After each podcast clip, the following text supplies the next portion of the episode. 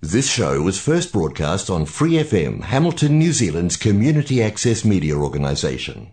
For more information on our lineup of shows and the role we play in the media, visit freefm.org.nz. Flat Out Whānau, you're with Lady H, host of Flat Out Pride on your Free FM dial. If you're a Waikato local with an idea for your own show, Free FM would love to hear from you. Check out our website, freefm.org.nz, or find Free FM on Facebook and get in touch. De mujer a mujer, juntas somos más fuertes. De mujer a mujer, juntas somos más fuertes. De mujer a mujer, juntas somos más fuertes. De mujer a mujer, juntas somos más fuertes. De mujer a mujer, juntas somos más fuertes. De mujer a mujer, juntas somos más fuertes. De mujer a mujer, juntas somos más fuertes. Puedo ser tu hermana, tu hija, Tamara, Pamela o Valentina. Yo puedo ser tu gran amiga, incluso tu compañera de vida. Yo puedo ser tu gran aliada, la que aconseja y la que apaña. Yo puedo ser cualquiera de todos, depende de cómo tú me apodas. Pero no voy a ser la que obedece, porque mi cuerpo me pertenece. Yo decido de mi tiempo, cómo quiero y dónde quiero. Independiente yo nací, independiente decidí. Yo no camino detrás de ti, yo camino de la para ti. Hola chicas, bienvenidas de nuevo a nuestro programa de Mujer a Mujer. Yo soy Angie León. Yo, Sofía Villegas. Y yo, Juliana Salazar. Y juntas conformamos el equipo de Mujer a Mujer. Que cada semana habla de temas de la historia y de la actualidad. Todo con un enfoque hacia la mujer. Este será un programa para generar conciencia, empatía, apoyo y sororidad. Les recordamos que nos pueden encontrar en Facebook e Instagram como arroba de mujer a mujer NZ. Así que bienvenidas y empezamos.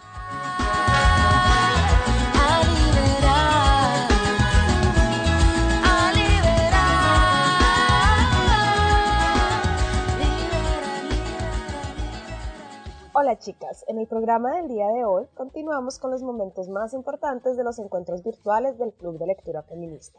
Les recordamos que el libro que estamos leyendo es Ni putas ni sumisas de Fadela Mara.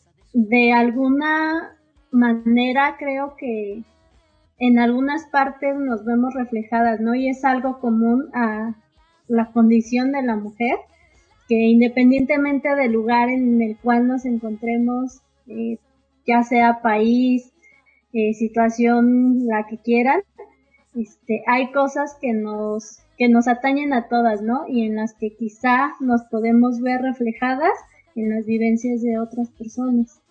Y eh, bueno, coincido con Mati, ¿no? En este sentido de que, pues conforme vamos leyendo, vamos viendo cómo hay cosas reflejadas en la lectura que, pues con las que nos identificamos, ¿no? Entonces, eh, pues sí, la situación de la mujer, como yo lo resumiría, cómo tiene que ver con pasar por el cuerpo de las mujeres, ¿no? O sea, el cuerpo vivido, como decía por ahí un autor, ¿no?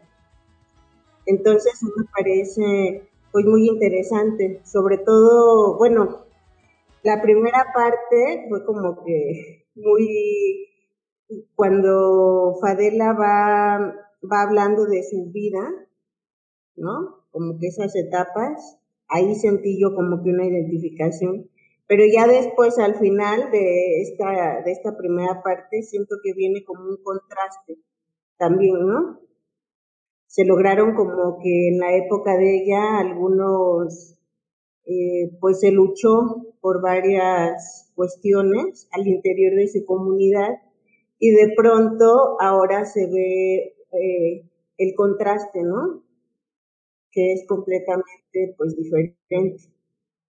Pues vemos que sí hay una división sexual del pues del trabajo, ¿no? Muy marcada porque ellos venían eh, pues digamos de, una cultura así, ¿no? Entonces, eh, nos platica cómo si estaban tan divididas las actividades que bueno que los los hombres que emigraban llegaban y ellos eran los que iban tenían su función de proveedores ¿no? y las mujeres se dedicaban a cuidar eh, el hogar y a los niños, ¿no? Este, nos habla de que, pues por ejemplo, que ella tuvo conflictos con su padre, ¿no? En la adolescencia. ¿Por qué? Porque pues ella no estaba de acuerdo con, con las normas, ¿no? Con esta, esta cuestión de, de tener tan dividido la parte, pues, sexual, ¿no? De género. Y eh, por otro lado, pues vemos un montón de cosas. La lectura es muy enriquecedora porque pues nos está hablando de un contexto de discriminación, de exclusión, de racismo, que está viviendo toda la barriada obrera. Y en este sentido, pues cómo afecta tanto a los hombres como a las mujeres, ¿no? Pero a cada uno los afecta de forma muy marcada, ¿no? Cada quien tiene establecido, eh, digamos, su rol dentro de esa sociedad, ¿no? Que, que como decíamos al inicio, en nuestras eh, intervenciones iniciales, pues finalmente ahí es donde vemos que nosotros también acá estamos del otro lado, pero igual hay una división eh, sexual y social del trabajo, ¿no? Bueno, a pesar de todas estas, digamos, tan marcado división, eh, ella sale, ella logra, digamos, pues va buscando la manera de salir de eso, ¿no? De, ir buscando aliadas.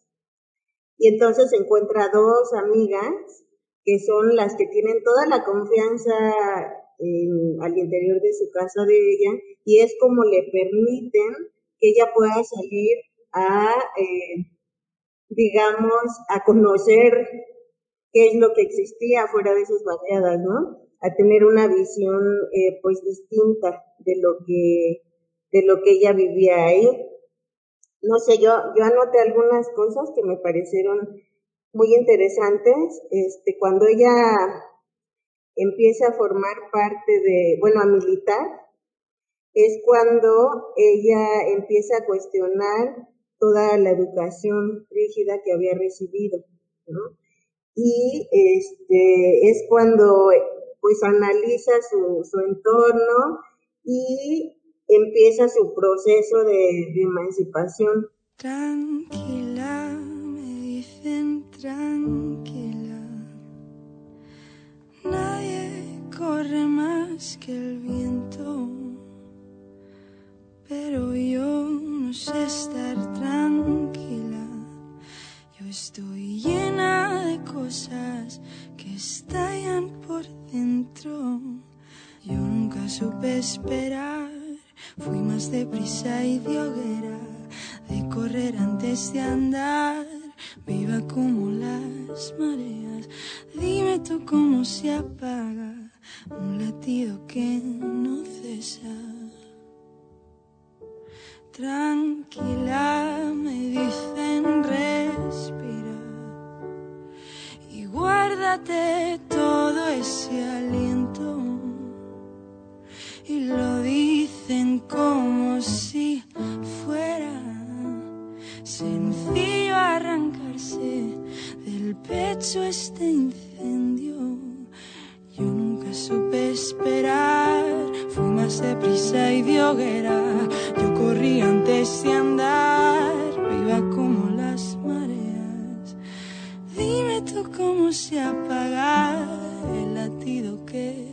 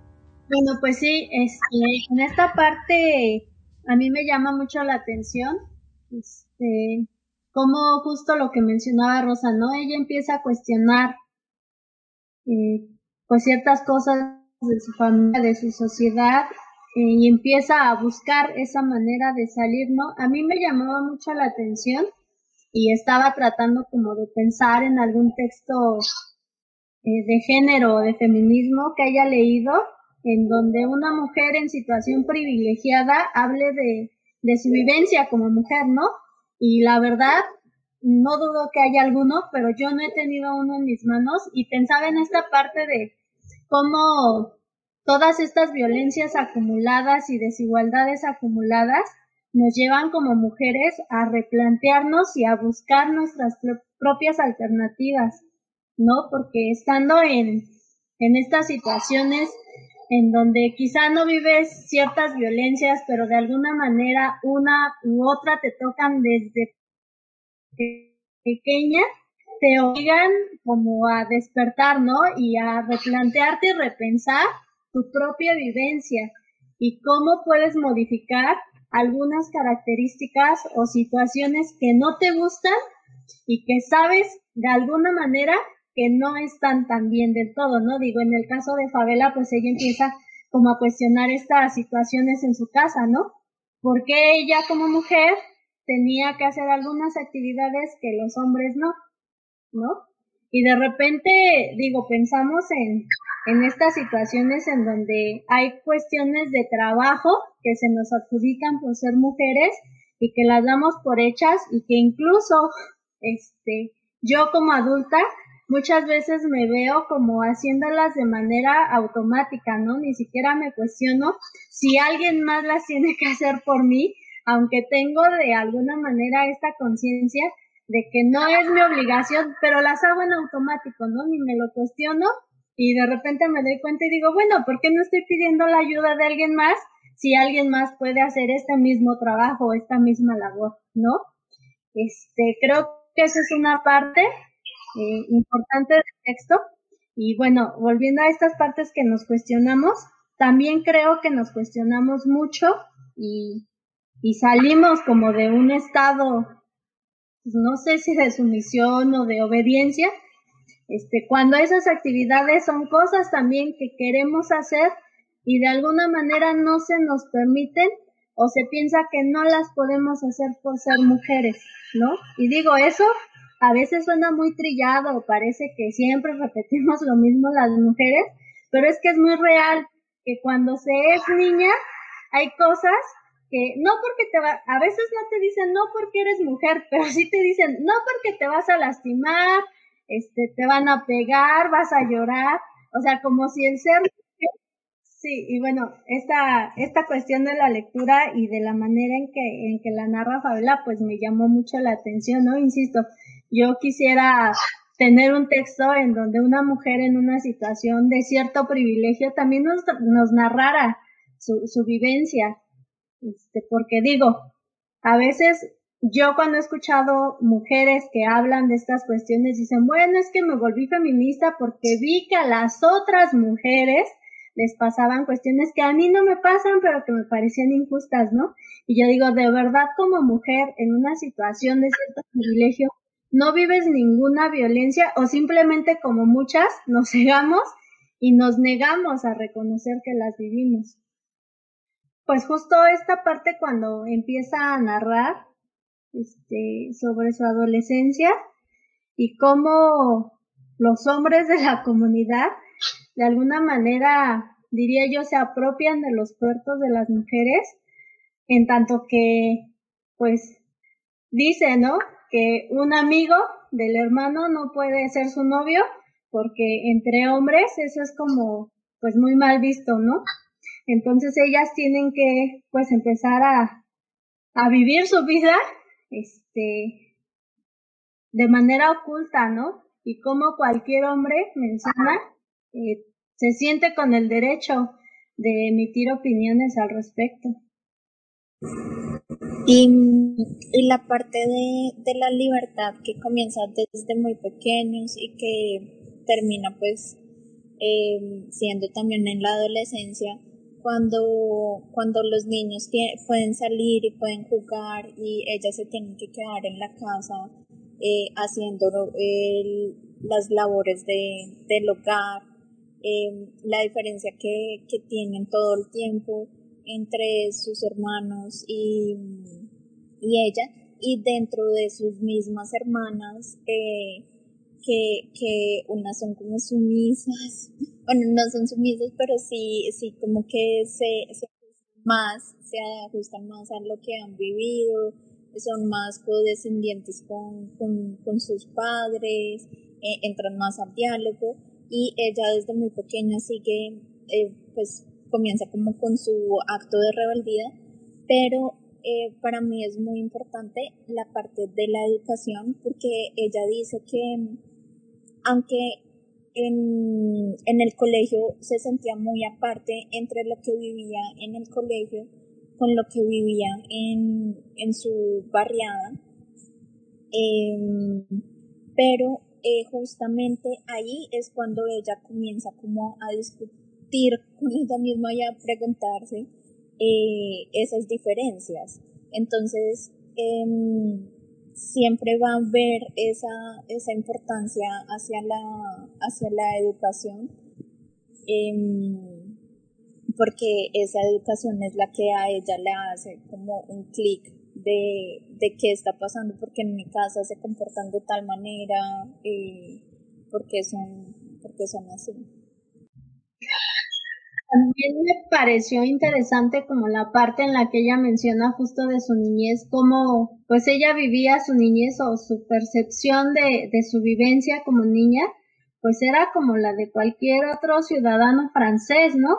Ella no era consciente de su situación de inmigrante en su casa, porque dice que incluso pues seguían todas las tradiciones del lugar, ¿no? Solo hasta que se lo hace notar ella es consciente de su situación migrante. Fue la escuela, ¿no? Una maestra que la invita a levantar la mano. Bueno, ella menciona, ¿no? Que incluso le aburrían mucho y no era buena en muchas eh, materias de la escuela, pero le encantaba leer y se la vivía leyendo.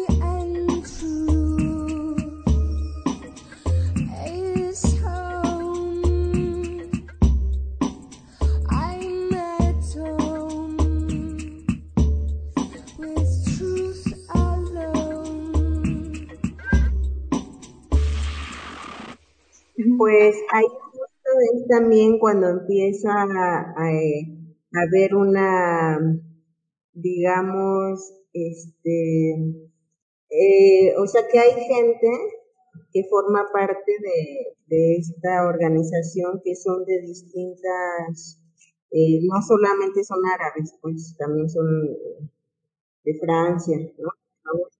Ajá, los chavos que forman parte de la organización.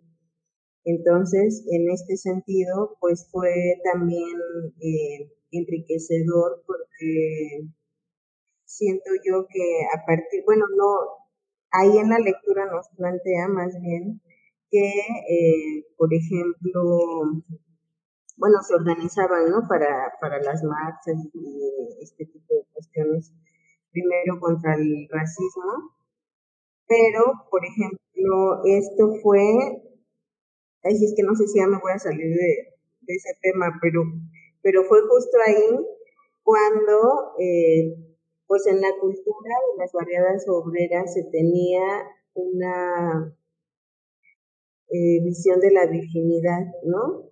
Tenía mucho peso en la, en la sexualidad de las mujeres. Y entonces, eh, cuando Fadela ingresa ahí, se dan cuenta las mujeres que forman parte de que tienen la posibilidad de elegir, ¿no? De elegir un compañero y que incluso nos menciona ahí que eh, en esa temporada fue cuando eh, algunas eh, chicas que pertenecían a las barriadas pues se emparejaron con chavos que no pertenecían a ella, ¿no? Cosa que pues fue pues trascendente en esa época para, en comparación de cómo se había estado llevando, digamos, las, los matrimonios arreglados, ¿no? Al interior de la misma eh, comunidad a la que pertenecían. Bueno, este, de lo que recuerdo de la lectura es que eh, pues fue justo en una temporada cuando hubo eh, pues despido, despido, masivo, ¿no? De, o no sé si ya estoy en otra parte, sí, ¿no? Que ahí es cuando empieza, los despidos masivos, en donde pues la cabeza principal, el proveedor, eran los padres y al tener eh, esta serie de despidos, pues empezaron a perder su eh, pues su estatus dentro de la familia ascendió a los hermanos mayores a tomar eh, digamos ellos la, el control no el control de pues de que empiezan, por ejemplo, a las mujeres que trabajaban, les empiezan a, quitar su salario, ¿no? Este, empieza poco a poco un control también más severo hacia, hacia las propias mujeres, ¿no? Eh, para que se, digamos, enfrascaran dentro de, de lo que ellos querían, ¿no? Que fuera el modelo de mujer dentro de su barrio. Entonces, pues ahí empieza como que el, pues la diferencia es lo que yo decía al principio de cómo el contraste que al principio nos muestra de todas las luchas que, que tuvieron para, digamos, ganar ciertas, pues, ¿cómo se puede decir? Pues ciertas libertades, ciertas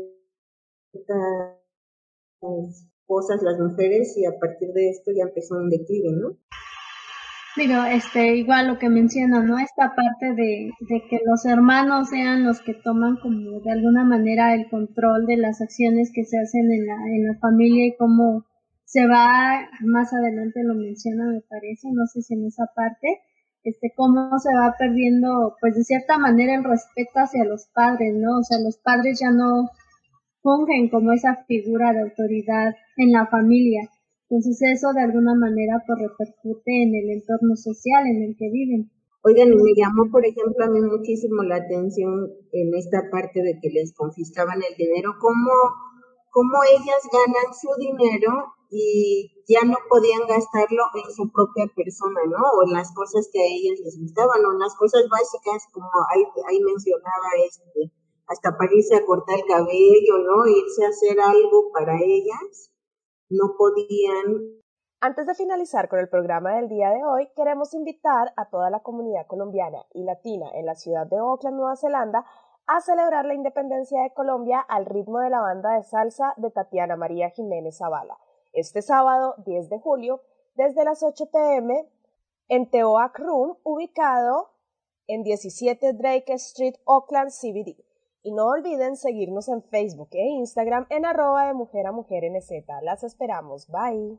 For more episodes, use the accessmedia.nz app for iOS and Android devices, or subscribe to this podcast via Spotify, iHeartRadio, or Apple Podcasts. This Free FM podcast was brought to you with support from New Zealand On Air.